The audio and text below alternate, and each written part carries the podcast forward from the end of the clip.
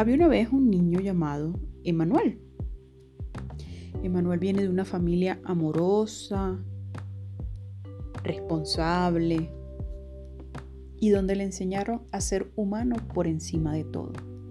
En la comunidad donde habitan Emanuel y su familia, existen muchas familias con diferentes características.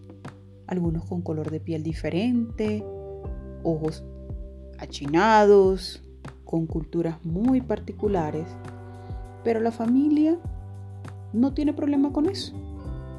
Siempre han disfrutado de esas características que de alguna forma los hace diferentes, pero que a la vez los enriquece como familia y como comunidad. Fin de la historia. Emanuel y su familia no son más que ese mundo soñado, esa utopía o ese mundo que nos, nos han hecho creer que es imposible.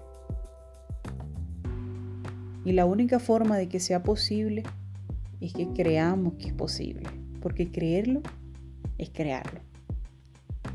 La figura de Manuel en esta historia, como su nombre lo dice, es el Dios con nosotros. Sus padres son los instrumentos que Dios utiliza para unirnos en el amor. En vez de pensar que tenemos características que nos dividen, debemos tener en cuenta que esas características son las que enriquecen nuestras vidas, la que nos hace disfrutar de culturas que son maravillosas, platos exóticos, lugares únicos, experiencias grandiosas. Y sí, es una decisión vivir en un mundo inventado, en un mundo creado por ti y por mí. Un mundo donde realmente nuestra esencia esté en cada cosa que hagamos, sentimos y pensamos.